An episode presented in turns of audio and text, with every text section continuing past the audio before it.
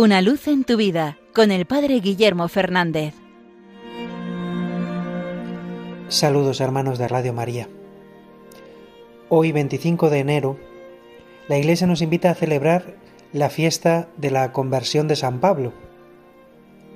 Un día para recordar cómo aquel perseguidor de los primeros cristianos, aquel que se había hecho enemigo de Cristo, fue alcanzado precisamente por él en el camino de Damasco, cómo la luz de Dios entró en su vida transformándole completamente, iluminando su vida con una luz nueva, para ver que aquel al que pretendía perseguir era verdaderamente el Hijo de Dios, que aquel que él creía un judío hereje era precisamente el Mesías que él esperaba.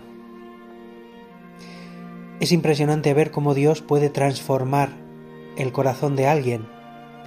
Pero a poco que conozcamos un poco la historia de la Iglesia, vemos que después de San Pablo ha habido otros muchos conversos, otras muchas personas que viviendo alejadas de Dios, incluso persiguiendo a los cristianos, han tenido un momento de luz en su vida, de encuentro. Hace poco conocí la historia de la conversión de el judío Ratisbona, un judío que a finales del siglo XIX vivía en Roma, que incluso había renegado de su fe judía, él se consideraba un ateo, pero que gracias a un amigo que le hizo una especie de apuesta en la que consiguió que se comprometiera a llevar una medalla milagrosa y a rezar una oración a la Virgen todos los días, al poco de eso entró en una iglesia de Roma, en la iglesia de San Andrea de la Efratre, y allí experimentó una aparición de la Virgen. Experimentó que esa misma Virgen de la medalla milagrosa se acercaba a él y le invitaba a coger esa luz. Y desde aquel momento ese hombre que había vivido alejado de Dios cambió. Se convirtió al cristianismo, se bautizó y a los años se ordenó sacerdote y se hizo religioso, y acabó fundando un monasterio en Tierra Santa. Dios es capaz de traer luz a la vida más oscura. Estoy convencido de que todos conocemos historias de gente que ha recibido esta luz, que ha recibido la luz de Cristo cuando antes vivían en oscuridad y en tinieblas.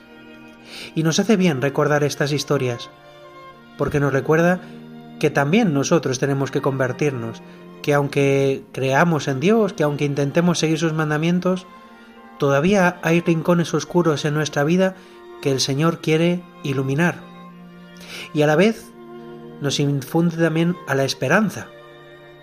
También nosotros tenemos que ser canal para que otros que viven en una oscuridad aún mayor puedan encontrar la luz de Dios. También nosotros tenemos que ser el instrumento de Dios para tocar a otros nuevos San Pablos, a otros nuevos Ratisbona. Ojalá hoy el Señor nos llene de su luz. Ojalá hoy podamos abrirnos al encuentro con el Señor y eso nos haga también sus enviados.